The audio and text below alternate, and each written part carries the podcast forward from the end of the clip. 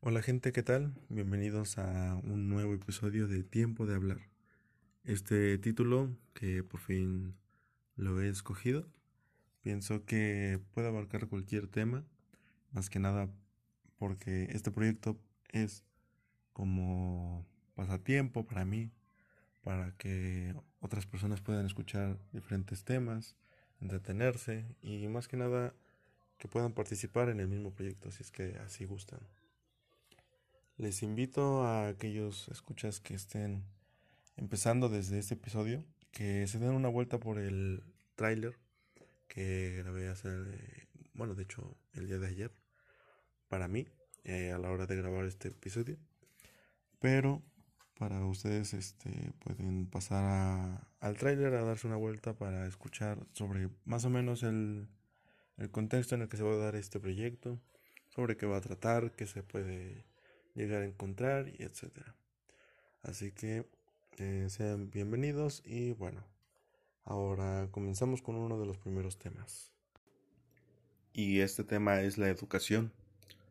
Resulta que hace unos días tuve una conversación con una amiga mía que está estudiando música en Colombia y también pedagogía. Y en pedagogía le dejaron una tarea sobre realizar un comentario respecto a un documental, el cual se llama La educación prohibida. Este documental trata sobre educación libre que permita la exploración, el pensamiento crítico. Este fue el resumen que ella me dio. Todo lo que se propone para una educación integral. Entonces, como a ella le dejaron hacer un comentario al respecto de em, la apreciación de ese documental, le surgió la duda de que si estaba bien redactado, si necesitaba más palabras o no. A lo que yo voy es em, que esté claro el mensaje. Y no soy un experto en eso, pero sí trato de que se vean lo más presentable posible, que es lo importante, que dé una impresión de que se vio el, documental y de que se entendió, se entendió la idea de la que trataba. Entonces ella me escribe su comentario el cual es, buen día profesor. Muchas gracias por la recomendación. El documental brinda una gran opinión y reflexión. Considero que la educación es un privilegio que se complementa con el amor a la vocación del docente, alumno, padre, hijo y ser en general. Gran parte del error que asignamos al sistema es el de hacernos dependientes del mismo, dejando de lado el pensamiento crítico y la resiliencia, la verdadera importancia de la autonomía y el verdadero significado de la humanidad. Este es su comentario y me dice qué opino, ¿no? Yo inmediatamente entré en conflicto con la palabra privilegio. ¿Por qué? Porque es una palabra que, si se supone que el documental habla de una educación libre, el hecho de que ella tome la palabra privilegio en su comentario es como decir que se contradicen entre sí. Porque un privilegio quiere decir que es algo que se da, al menos para mi entender, eh, de manera selectiva. ¿Me explico? Lo que pasa es que así como ella me dio el resumen sobre lo que trata el documental, que es una educación libre, que desarrolla el pensamiento crítico, etc. Y que use la palabra privilegio, que se complementa con tal y tal y tal, está bien el complemento, pero la parte de privilegio fue la que al menos la entiendo como algo diferente entre libertad como un derecho y privilegio como algo privado. Se podría decir que la educación pasó de ser un privilegio a que con el tiempo pase a ser un derecho porque se encuentra dentro de las libertades que desarrolla cualquier persona. Obviamente no es así en todos los lugares. Y ella me pone un ejemplo. Tal persona no quiere estudiar. ¿Ahí qué haces? ¿Lo obligas? A lo que yo le comento. Entonces, eh, ahí cambia la parte, ¿no? Porque es un derecho que la persona tiene, pero que no está obligado a eso, porque básicamente es una libertad, eh, más no una condición. Si la persona no quiere ser educada, no quiere decir que no vaya a recibir una no va a recibir una educación formal, pero sí se va a guiar por una educación más rústica, más tradicional, Entonces ella me comenta, la educación más que un privilegio, ahora es un tipo de adoctrinamiento. Si no aprendes en un pupitre, eh, ella llevó un ejemplo extremo, pues, pero dice, aprendes con golpes en casa. No en todos los casos, debo aclarar, pero sí existe esa situación. Pero no vamos por ese, por ese lado. A lo que ella se refiere es que si no aprendes en un pupitre, como que te eres. Em, no tienes el mismo valor social, por así decirlo. Que lamentablemente, pues en algunos casos es así. Y le comento, la cuestión es de que ahora la educación es una libertad que la persona puede optar por recibir de una manera formal o informal. Y esa última se refiere a la educación que recibe una persona de manera tradicional con su familia y costumbres, que llevan una guía a un camino de desarrollo crítico en un ambiente tradicional culturalmente. Y ella me comenta, entonces, ¿qué entendemos por libertad? Porque puedes estar toda tu vida creyendo en una libertad llena de engaños y ataduras. Y le comento, em, la libertad básicamente es como el ejemplo de, vamos a decir, cuando tu mamá te dice que hagas lo que quieras y te vayas a donde quieras. Ya cuando la tienes chocada de estarla insistiendo muchas veces. Entonces, cuando pasa a esa libertad que sabes que la tienes, de poder irte, hacerlo exactamente, la ética es la que te hace criticar esa libertad. Entonces no es directamente una libertad completa y plena, sino que está tejida por un pensamiento crítico por un análisis y una ética que se forma con una educación. Y esa educación está dada en familia.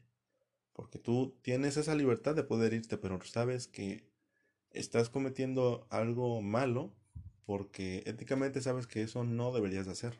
Sabes el contexto en el que estás, que es que en este caso eh, la madre está molesta de tanto estar tratando de decirte que no y resulta que tú sigues insistiendo. Y cuando te dice eso, tú automáticamente vas a actuar en decir, ok, está bien, pero ahora no puedo porque me lo dijo de esta manera. Ahí está la parte ética de esa libertad. Y entonces pasa a lo siguiente, que dice, si realmente la formalidad y el currículum, entre comillas se podría decir, estudiantil, se basa en ciencia que se extrajo del saber ancestral o tradicional, por así decirlo, entonces el sistema cuadricula. La tradición orienta, porque todos los ingenieros piensan igual, pues porque el sistema los desmotiva del pensamiento de ambición, del sentir, y ahí entra lo llamado revolución. Entonces ahí en parte pues tiene razón, algunas eh, o algunas formas de educación son muy cerradas, son muy eh, conservadoras, por así decirlo. No se abren a más ideas nos abren un, panorama de, de desarrollo y de un futuro que va avanzando. Y le comento, es porque una educación formalizada sale del paradigma de solamente entrar en lo tradicional y continuar ahí, porque una vez que empiezas con ciencia y tecnología ya no estás entrando en quedarte en lo tradicional, estás haciendo más allá de eso. Tendrá bases y costumbres en los, lo que es la tradición, que dieron lugar a la ciencia y la tecnología, pero la meta de una educación informal no va a tener los mismos fines que una educación formal, porque esta última puede llegar a acabar en un panorama más abierto a lo social, más extenso, en un desarrollo en lo económico, en lo que sea, y de un beneficio más notable para la sociedad que se proyecta a futuro, con diferentes necesidades y una tradicional se da más a las situaciones que se le imponen ya naturalmente a esa población y que trabaja en ellas. Y es la costumbre la que lo lleva a eso. Pero el avance tecnológico, que es lo que lleva la educación formalizada, es lo que te hace llevar más allá de esos pensamientos para desarrollar nuevas cosas, porque las necesidades se ven cada vez más. Y ella me comenta, la duda es creación y la creación va ligada a la libertad. Eh, ella pone también la parte de el para qué hago esto y por qué.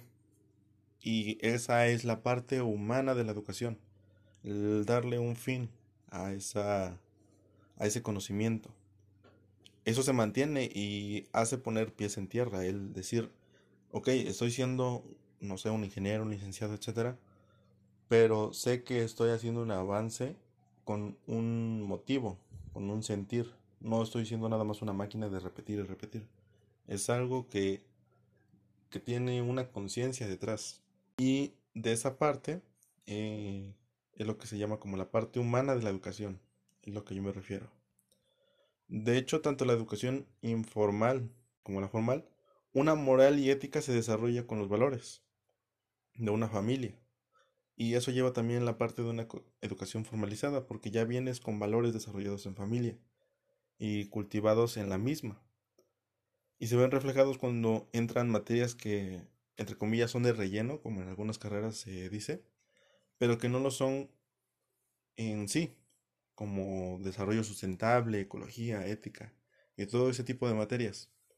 Llevan a un pensamiento más humano y no a ser una simple máquina que, eh, que se desarrolla en un ambiente económico y ya, sino que lleva a un desarrollo para un bien social futuro y que detrás de todo eso está una persona humana y no una persona que solamente está siendo guiada por un interés económico. Me comenta, muchas instituciones no tienen en cuenta las familias. Y le comento, entonces eso ya no es una educación, eso es un adoctrinamiento. Me dice, ese es el punto. El punto es que la culpa la tienen todos. Y yo me pregunto, ¿por qué no? tanto el padre como el docente como el alumno, en partes iguales. Entonces yo cambio la palabra la culpa la tienen todos a la responsabilidad la tienen todos. Ella comenta que es por la falta de, comunicación, pero al final de cuentas es una responsabilidad de todos. Eh, en un principio pues se puede decir que es como una forma de romantizar el concepto, pero no es eso literalmente es que finalmente es eso en sí, es una responsabilidad. Un padre responsable es eh, el que da los valores y la educación base que se le da a su hijo. Y ese hijo va a reflejar esa educación en una escuela o en un ambiente de relación con más gente. Y es responsable de esos mismos actos. Y cuando llega otra persona, que en este caso puede ser un docente, él es responsable de una educación dirigida, que se le da ese turno, eh, ya sea eh, a un empresario o futuro contador, etc. Está dirigiendo esa educación a, ese lugar. Y todos ellos son responsables del fin que se le da a todo eso que se aprendió y cómo se aplica. Y lo siguiente que comenta es, pero ¿en qué momento tú escoges? ¿En qué momento el docente escoge? Dice, desde el momento en el que somos un número, ya todo se echa a perder. El número te describe, quieras o no, como persona, como ser. Pone un ejemplo. Allá en Colombia se pone como desde, desde 0 a 5 las calificaciones. Entonces, 5 pone como eres excelente, tienes un gran futuro por delante. 3, eres mediocre. Aunque eso no quiere ser alguien en la vida. Ahí se puso muy filosófico el, el asunto. y lo que le comento es, el caso es que uno encuentre en qué es bueno y desarrollar esas habilidades. Así no sea una educación formal, porque hay mucha gente que se dedica al arte, a la música, al teatro, y todo ese tipo de artes no necesariamente tienen que empezar con una educación de una licenciatura o una ingeniería para llegar a eso, porque finalmente es un pensamiento que les hace llevar a yo soy bueno para esto y me voy a desarrollar en lo que me gusta y no en lo que un sistema me está llevando a dar. Pero eso lo desarrollas hasta que tú tienes un pensamiento crítico propio. Porque mientras tú eres chico, mientras tú eres un niño, estás siendo guiado por lo que creen mejor para ti, tanto tus padres como los docentes. Y si tú caes con una mala suerte de que ambos tienen un pensamiento más conservador, entonces vas a tener un pensamiento más cuadrado, más dirigido a lo económico y más cerrado a la ayuda social. Todo ese tipo de todo ese tipo de cosas. Todo porque estás en un contexto que es más conservador en sus ideas, en sus formas de relacionarse y de pensar. No tanto porque sea tu culpa del que está siendo educado, sino porque el contexto lo llevó a ese tipo de pensamiento. Y eso se ve reflejado en lo que piensa una persona de un país en otro. Es muy diferente la forma de educación de diferentes eh, regiones, por ejemplo. Incluso en el mismo país se puede dar esa eh, diferencia de pensamiento. Y entonces ahí entra el tema de por qué existen tantas personas infelices. Trabajadores con cara de puño 24/7 porque no aman su trabajo, me comenta ella. A lo que yo digo, entonces la base de todo es una familia que tenga un contexto social con bases de educación positivas, que llevan a un desarrollo más humano, a un futuro más prometedor en un conjunto social. Y todas esas formas de pensar más conservadoras lo único que se puede llevar a que desaparezcan son el cambio generacional. Por ejemplo, en, en Corea ya se dio ese cambio. Y ese tipo de gente ya creció en una dictadura. Ya no va a tener un pensamiento de que tiene que liberarse de eso, quizá, porque ya están creciendo en algo así. En cambio, las generaciones anteriores saben todo el, eh, todo el contexto anterior y poco a poco eso se va a ir perdiendo. Pero por otra parte, hay países que van en desarrollo salen de ese tipo de pensamientos conservadores o, o adoctrinamientos. Y ella me comenta, en el momento que dices, em, como cuando vas a hacer una exposición y se dice, me tocó hablar de este tema, ahí ya no hay libertad. Ya no se dice, elegí este tema, quise hablar de este tema, quiero compartir tal. Y yo le comento, pues ahí em, es así porque está siendo llevado por un pensamiento de repite esto que te dije que hagas. ¿ya? Porque es una actividad de clase, literalmente ahí es algo que se le asignó en ese momento. Eh, porque así vienen, no sé, en, la instrumentación, etc. Eh, dice, porque existen momentos en la vida donde te sientes más vivo o más muerto y eh, como la parte de la rutina, ¿no? Cuando la vida se vuelve una rutina constante y el deseo de vivir se disipa entre las ocupaciones y el eh, no fui a comprar esto al super el día de hoy. Y entra el qué desperdicio, el no, el no decir qué hay de nuevo hoy. Y yo le comento, por ejemplo, cuando tú aprendes inglés en una escuela, es muy cuadrado. Ese tipo de inglés al que hablan nativamente entre Estados Unidos o Canadá o incluso de Reino Unido y ese tipo de países es porque son un tipo de inglés más nativo, es más natural para ellos. Y eso es porque se te lleva una educación que está dirigida para cierto fin, que es un inglés más formal para una presentación, porque tú vas a eso. Pero cuando te topas con el panorama de que no es así en todos lados, no todos hablan un inglés perfecto, es cuando se cae en el error de que los profesores de decir esta es la manera correcta del inglés y es cierto, pero no te lleva a comunicarte de buena forma con todos eh, porque estás educado de una manera muy cuadrada, entonces las formas de educar el inglés ya tienen técnicas que se van desarrollando con el tiempo. Eh, antes eran como libros y antes eh, podría ser así como repite esto y repite esto. Y ahora es practicando la plática es más dinámico. Y eso es lo que lleva a una educación más participativa, que es la que debe existir actualmente. Y realmente siempre tienes esa libertad de decir, yo no quiero esto para mí y alejarte de todos esos, em, todos esos, em, por así decir, elementos que no te llevan a nada. Porque no te está llevando a lo que tú quieres para un futuro bien contigo mismo. Y me comenta, entonces el que te diga bien o mal, de cierta forma te limita. Es, eh, me comenta eso. Eh, yo le digo, y si tú tienes ese valor de decir, no me gusta esto, hay mucha gente que lo sigue haciendo y lo va a seguir haciendo, que es emigrar, salir de su zona de confort, entre comillas. Que ya puede ser su región, su estado, su país, su casa, lo que sea. eh, el caso es salir de esa zona porque no hay nada que le prometa algo bueno. Esa persona eh, tiene conciencia de, de, eso y por eso sale de ahí.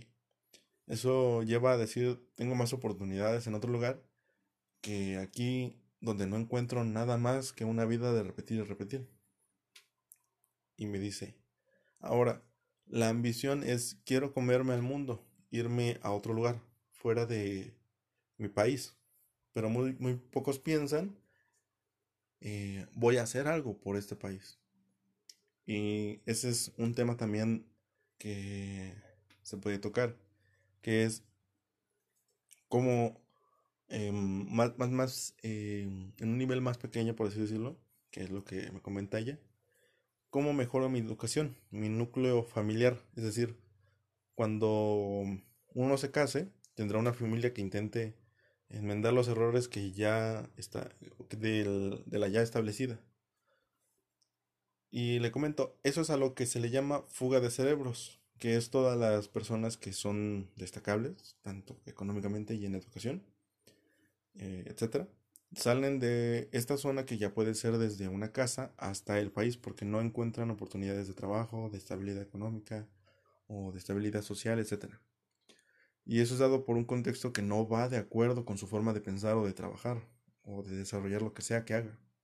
Entonces, si eso limita ese desarrollo y a pesar de que lo intenta sigue estando esa limitación, entonces lo que hace es el que yo no intente, sin embargo, no hay muchos casos que también pueden llegar a ser un, un éxito en la misma zona en la que fueron educados, pero está ahí el detalle de que con el contexto político, social y económico, etc. Si no trabajan en conjunto, eso se hace una o todas las partes se separan entre sí. Eso hace que sea muy difícil desarrollar las habilidades de uno. Si esas partes no se van de la mano, por así decirlo, es muy difícil que una persona se pueda desarrollar de esa manera. Y, por ejemplo, cuando hay matrimonios de religiones diferentes, eso te lleva a un conflicto con la educación religiosa que es diferente de, de una familia a otra. Y entran en conflicto las dos familias de la pareja. Más no la pareja porque por algo se están casando, ¿no? Eh, porque se entiende que entre ellos, pues, puede que la familia de cada uno de los miembros no se pongan de acuerdo en eso porque va algo fuera del contexto de la educación que se le proyectó a esas personas. Y me comenta otro tema también, que es ser una persona exitosa.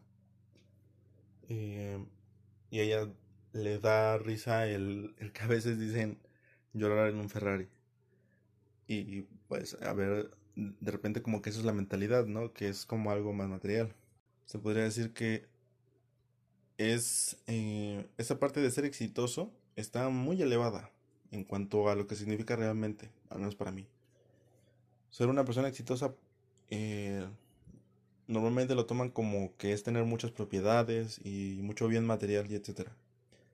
Pero realmente eso es solamente ser rico o tener como ya dije muchos bienes.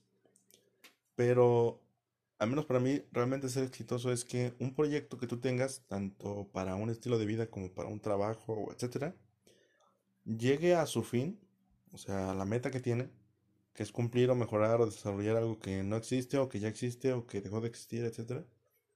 Y que funciona. Y cuando cumples eso tienes una satisfacción tanto del grupo al que estás beneficiando con esa idea, como contigo mismo porque sabes que hiciste algo bien. Entonces el éxito básicamente en mí eh, se entiende como cuando llegas a generar un bien que beneficia tanto a la parte social como a la propia.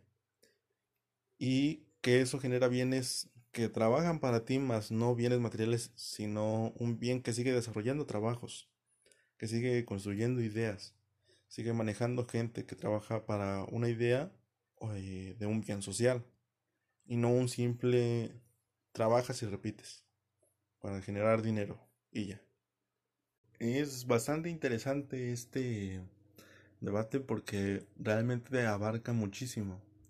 Hay muchos puntos de vista y supongo que bastantes de ustedes que escuchen este podcast eh, tendrán una forma diferente o incluso más extensa de la que pudimos abarcar eh, aquí mi compañera y yo. Y eso está bien, el hecho de que haya una diversidad de pensamiento. A lo que voy con esto es de que al menos la parte de la educación yo la veo de esa manera, que debería ser eh, universalmente un derecho y libertad. Y no es así realmente en, en bastantes partes del mundo. Pero no deja de ser esa la idea, de que sea un derecho y libertad. Y eso es lo que a mí más que nada me, me convence, que eso es lo que debe de ser. Y existen diferentes formas. Como digo, la parte formal de esa educación es como una escuela. La informal sería la parte de los valores y todo eso que se te da como base eh, de, de, una persona con ética, de moral, de conocimientos base. Y eso es igual de válido, porque funciona también para muchas cosas. Ahora, eh, una persona con título puede que tenga el título porque tiene buenas calificaciones, pero no necesariamente es bueno en algo. es bueno a lo mejor. Eh, yo soy bueno en matemáticas porque sé repetir em, ejercicios una y otra vez. Entonces soy bueno repitiendo. Eh, que por ejemplo es como con los profesores. Los profesores son buenos dando una clase porque llevan años dándola, quizá. Entonces se entienden muy bien el tema porque el hecho de la práctica sí lleva a generar un conocimiento bien formado y eso es válido. Pero una vez que sales de ese contexto y tienes que aplicar esos conocimientos en otra forma, en otro lugar, en un trabajo en el que ya necesitas aplicarlo de manera material, más tangible, ahí es cuando se pone el verdadero reto. Entonces, esa forma de generar el conocimiento de una manera más dinámica me parece como la mejor forma y la que va más a futuro. Eh, la que debería de estarse aplicando ahora. Y poco a poco así va haciendo, porque realmente es lo que se está tratando de hacer. Generar más, em, más ideas que lleven a un desarrollo en el mismo territorio. Porque como lo mencionamos, está esa fuga de cerebros, que ya habíamos mencionado antes.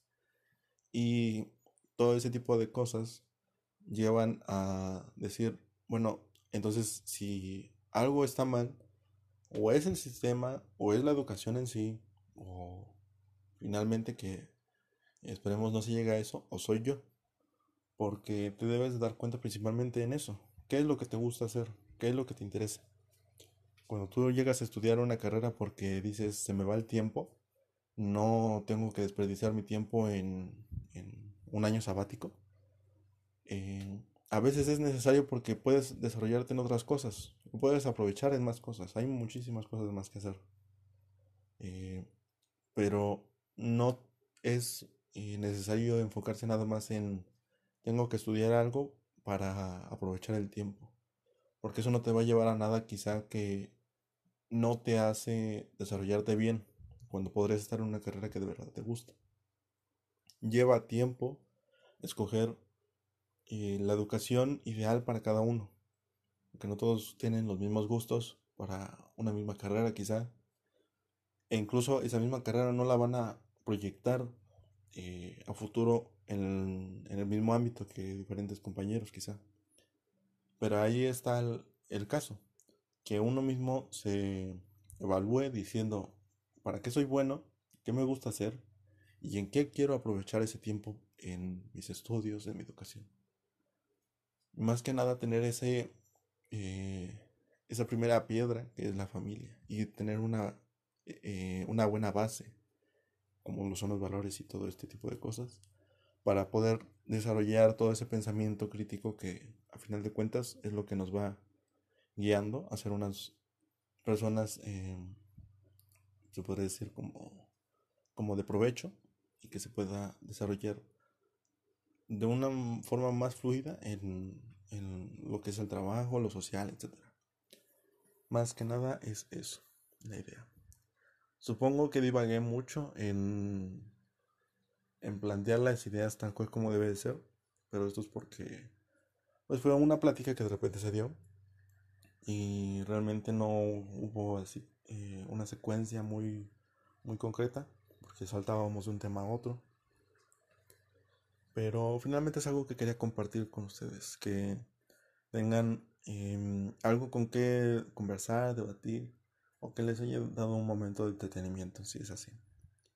Espero que les haya gustado y si tienen algún tema o sugerencia eh, con cualquier cuestión, eh, sean, siéntanse libres de poder hacerlo, porque realmente eh, pues eso está para la libertad de que ustedes puedan expresarse también y espero que así sea.